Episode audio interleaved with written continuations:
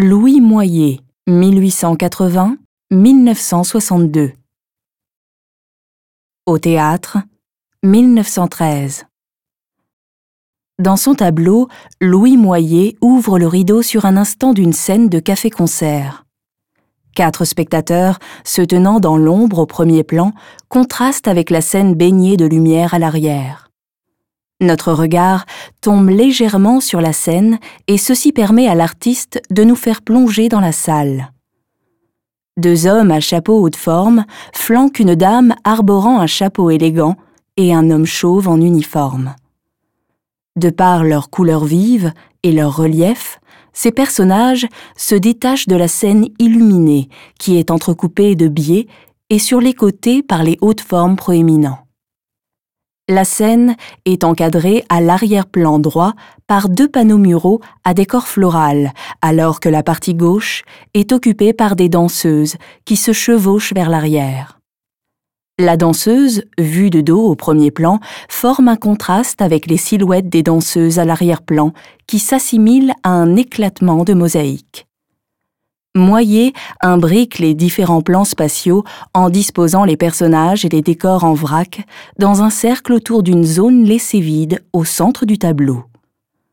Dans cette composition audacieuse, il ne place pas la danse au milieu de la scène et du tableau, mais une surface de couleur pure composée de taches de turquoise, de blanc et de jaune.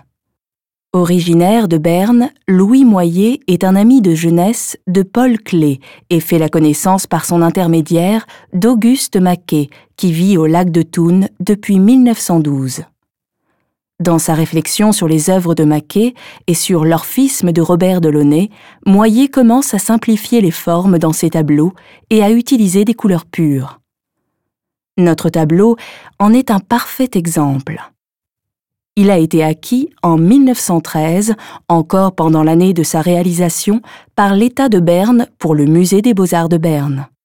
Deux autres tableaux de Moyer, issus des collections du musée, sont également consacrés à l'univers des artistes. Ils présentent des funambules et une scène de danse du ventre arabe. À partir de 1908, Louis Moyer effectue plusieurs voyages en Tunisie. Le voyage qu'il réalise en 1914 avec Clé et Maquet est devenu célèbre. La lumière orientale que les trois artistes y découvrent les marque profondément. En 1923, Moyer se détourne de la peinture pour s'adonner à l'aquarelle et à l'art du vitrail, dans lesquels il trouve un moyen optimal d'exploiter la transluminescence et la transparence de la couleur.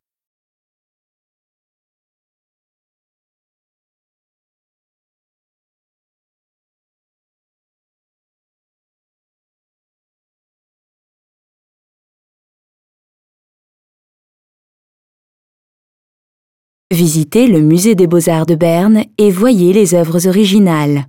Et téléchargez l'application gratuite Moseen Berne dans le App Store.